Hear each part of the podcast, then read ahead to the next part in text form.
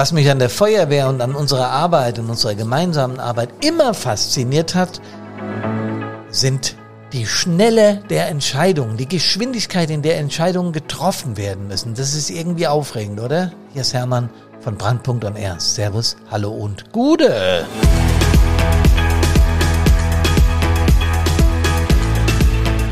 Denn das macht einen ganzen Teil unseres Einsatzgeschehens aus, dass wir Situationen schnell erfassen und handeln müssen. Und deswegen heißt der 180er von Brandpunkt on Air Entscheidungen in Sekundenschnelle.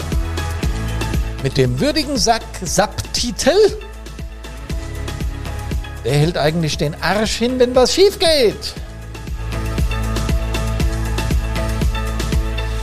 Ziemlich provokanter Sub Titel. Eigentlich steht da A mit drei Punkten, aber ich glaube, es trifft den Kern dessen, was ich heute im Podcast von Brandpunkt on Air, dem Einsatzleben Podcast, ausdrücken möchte.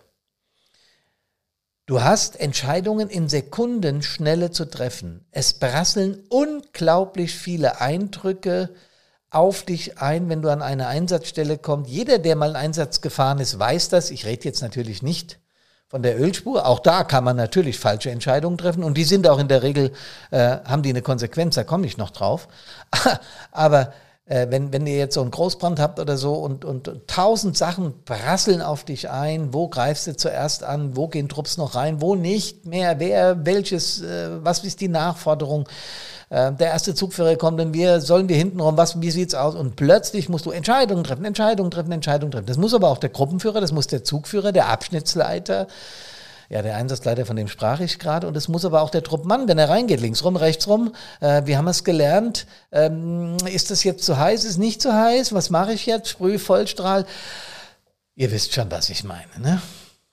Und ich erzähle in jedem Webinar, in jedem Vortrag von mir, wenn ich irgendwo in einer Feuerwehr bin, ähm, dann erzähle ich von dem Einsatzbeispiel, wenn ein junger Kamerad im Einsatz stirbt, was uns leider Gottes passiert ist und was der liebe Gott bei euch allen verhüten möge.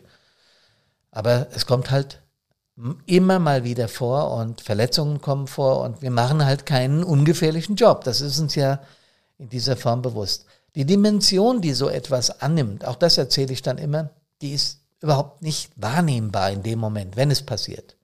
Du musst funktionieren, du musst Auskünfte geben. Da kommt die Grippo, die möchte wissen, was los war, die interviewt, die interviewt, man kann es fast Vernehmung sagen, weil das ist ja deren Job. Und das ist auch überhaupt nicht kritisch gemeint, weil die haben einen Job zu machen in unserem Rechtsstaat. Und das ist erstmal gut so.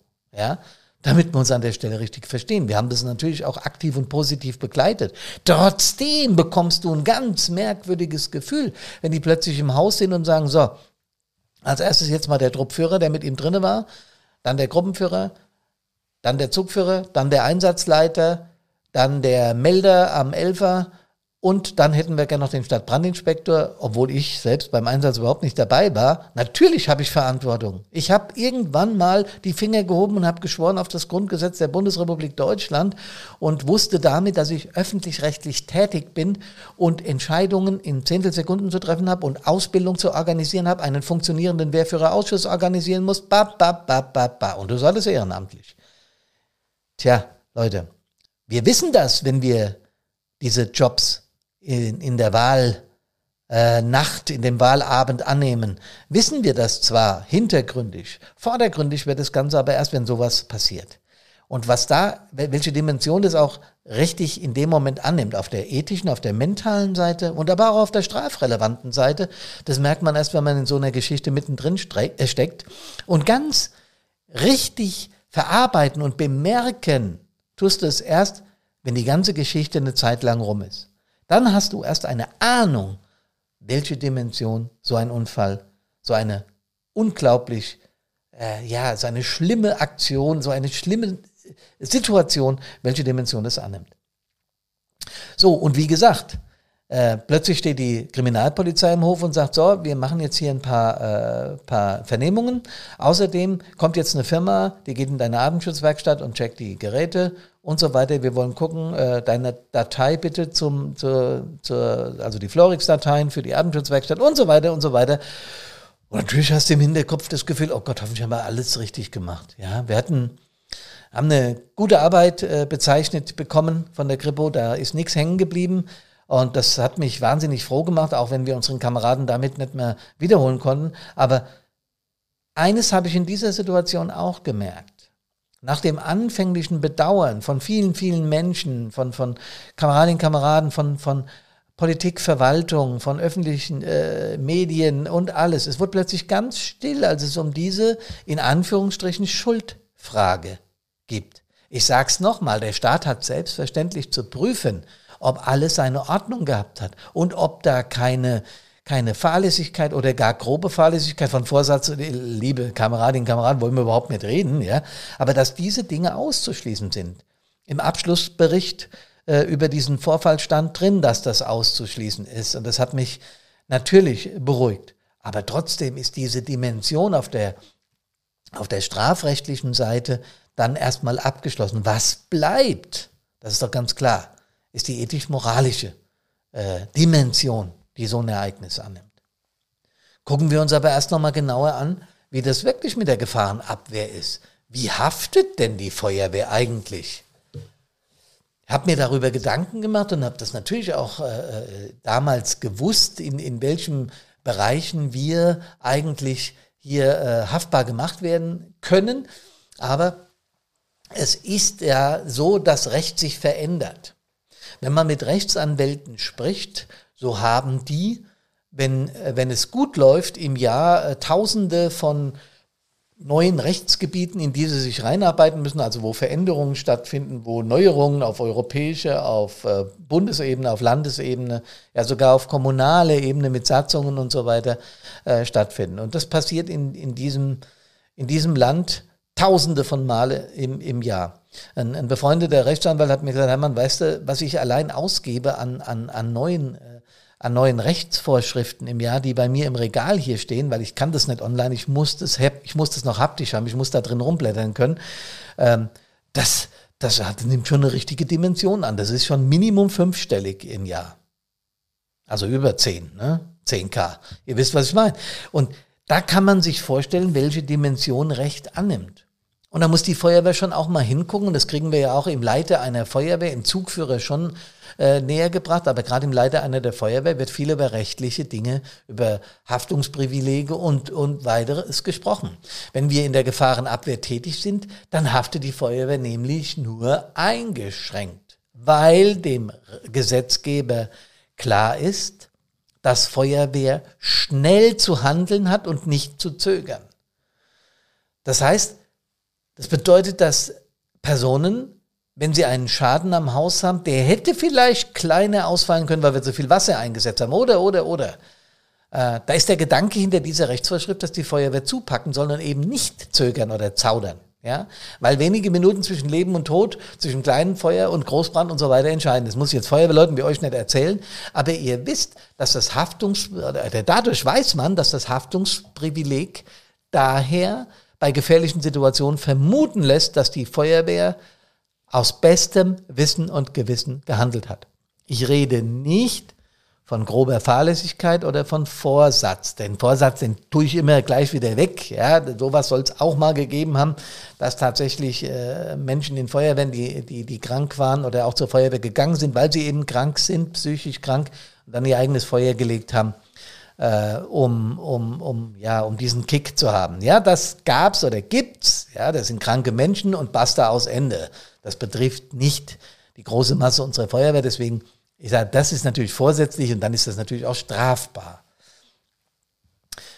Ja, wenn zum Beispiel der Nachbar in der Wohnung eine leblose Person entdeckt, dann muss die Feuerwehr, wenn sie die Tür aufgemacht hat und beschädigt hat, natürlich nicht ersetzen, selbst wenn sich hinterher herausstellt, dass der Hausherr nur einen Hängen hatte, also richtig einen gesoffen hat und deswegen nicht aufgemacht hat. Das kann ja die Feuerwehr nicht wissen. Also haben wir da ein Haftungsprivileg, das uns die Geschwindigkeit, in der wir Entscheidungen treffen müssen, absichert. So möchte ich es mal sagen. Das ist relativ komplex und eine Empfehlung an dieser Stelle. Wir haben damals, nachdem diese Geschichten angefangen, auch gesagt, wir müssen uns da rechtlich beraten lassen. Nicht, weil wir Angst vor irgendeiner vor irgendeiner Geschichte hatten oder wenn jemand klagt und sagt, die Feuerwehr hat da und so, dann gibt es in jeder Verwaltung eine Rechtsabteilung und wenn es keine gibt, holt sich die Verwaltung externe Hilfe im rechtlichen Bereich und lässt sich da beraten. Es geht überhaupt nicht darum, irgendetwas zu verdecken oder zu deckeln. Es geht darum, dass wir keine Experten sind, weder im Versicherungswesen noch äh, de jure hier im, im, im Jura-Bereich. Ich habe es ja gerade gesagt, das, was da auf Rechtsanwälte im Jahr einbrettert, selbst wenn sie sich nur auf ein einziges Themengebiet beschränken, was Rechtsanwälte ja oft machen, ja, äh, das, das können wir überhaupt nicht leisten. Deswegen ist an dieser Stelle dann auch Unterstützung von unserer Kommune nötig. Nochmal, egal ob aus dem eigenen Bereich, wir hatten hier in Bad Soden immer jemand, der, der äh, Rechtssachen abgewickelt hat oder eben auch, das haben wir dann irgendwann mal geändert, von der Kanzlei, die uns als Kommune vertritt. Und da kann man dann hingehen und sagen, das und das ist passiert, der und der hat das und das gesagt, was machen wir jetzt, wie verhalten wir uns? Und da kann man leicht Fehler machen, wenn man zu viel plappert, so wie ich zum Beispiel, ja. Und dann, und dann äh, nutzt der gegnerische Rechtsanwalt das, um Dinge zu verdrehen. Also da aufpassen.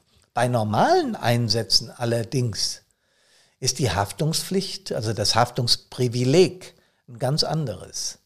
Da kann die Feuerwehr schon haften wegen einfacher Fahrlässigkeit. Das ist jetzt in, in, in der schnellen Handlung, die ich gerade erzählt habe, im Einsatz, äh, Zimmerbrand, äh, brennt äh, komplettes Gebäude oder irgend sowas, äh, VU, wo es schnell gehen muss, nicht der Fall. Aber bei normalen Einsätzen müssen wir schon aufpassen, was wir tun. Da gibt es ein Beispiel, das habe ich im Internet gefunden. Da sollten äh, zwei Feuerwehrleute einen einen Mann aus seiner Wohnung im ersten Stock retten und die haben den dann äh, da rausgehievt. Der Mann war sehr schwer, war äh, übergewichtig und äh, als sie ihn auf die Trage packen wollten, haben sie ihn fallen gelassen. Der Mann hat sich verletzt. Und die Feuerwehr musste sich angreifen lassen, dass es ratsam gewesen wäre, Verstärkung zu holen, um den Mann sicher nach unten zu bringen. Da gab es richtig Trouble in dieser Feuerwehr. Und deswegen müssen wir da schon auch aufpassen, äh, wenn wir im, im Bereich von normalen Einsätzen, jetzt werdet ihr wahrscheinlich auch Fragezeichen wie ich ähm, vor der Stirn haben, was ist ein normaler Einsatz? Äh, aus meiner Sicht, so wie ich Rechtsprechung verstehe, sind das Einsätze, wo wir definitiv Zeit haben, um zu handeln, wo wir nicht schnell und äh, äh auf die Zehntelsekunde agieren müssen, weil es eben schnell gehen muss. Ja, weil sonst äh, Gefahr im Verzug wäre und so weiter und so weiter und so weiter. Das heißt, wenn wir Zeit haben, Entscheidungen zu treffen, müssen wir schon genau aufpassen, was wir da tun, müssen unser Wissen abfragen. Vielleicht auch nochmal, das ist ja auch so ein alter Führungsgrundsatz, wenn wirklich Zeit ist, nochmal absprechen mit dem Führungsstab, also der Gruppenführer mit dem Zugführer, der Wehrführer mit dem 01 oder der Truppführer mit dem Truppmann, sagen, hier, wie machen wir es, was denkst du, so und so und so und so und so. Und das kann man dann hinterher auch belegen und sagen, nee, nee, wir haben das schon, ab, wir haben das schon abgewogen, wir haben das so gemacht. Ja. Ähm. Ja, das ist die rechtliche Seite. Die ist sehr komplex, deswegen wiederhole ich nochmal, äh, es ist ganz entscheidend, dass wir, wenn es zu irgendwelchen Themen kommt, die Kommune sofort angehen, sagen, liebe Leute, da ist äh, was vorgefallen, es gibt Ärger mit dem Geschädigten, der äh, hat das und das geäußert, bitte kümmert euch darum. Ja, das ist wichtig. Meine Seite der Medaillen, das kennt ihr ja von mir, ist, machen wir uns nichts vor, unser Job ist gefährlich, hektisch, nie exakt planbar und nur bedingt vorausschauend zu regeln. Wir improvisieren ganz viel, wir handeln schnell, wir reagieren und wollen nur das Beste. Und selbst wenn wir jetzt dieses Haftungsprivileg haben, was uns bei Einsätzen in gewisser Weise, auch nicht immer, ich habe es vorhin gesagt, aber in gewisser Weise schützt, selbst wenn wir Fehler machen, so bleibt doch etwas. Wir haben eine Entscheidung in Sekundenbruchteilen getroffen und bewerten und entscheiden die dann hinterher. Es ist wie beim Fußball, ja.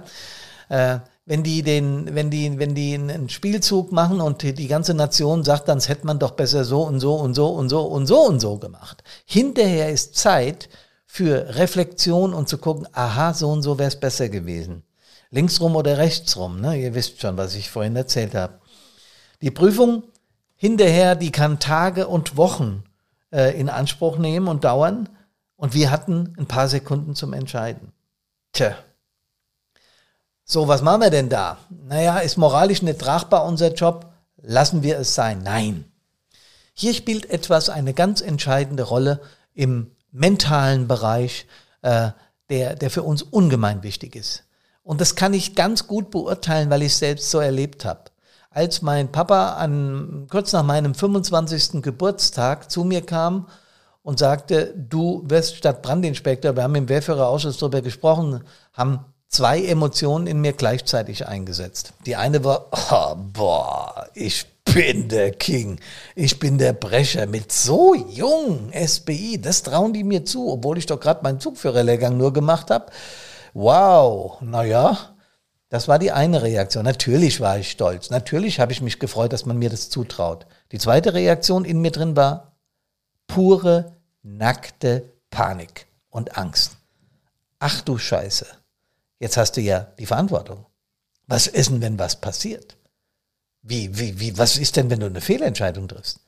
Wie sieht denn das aus vor den Kameradinnen und Kameraden, wenn du zögerst und zauderst?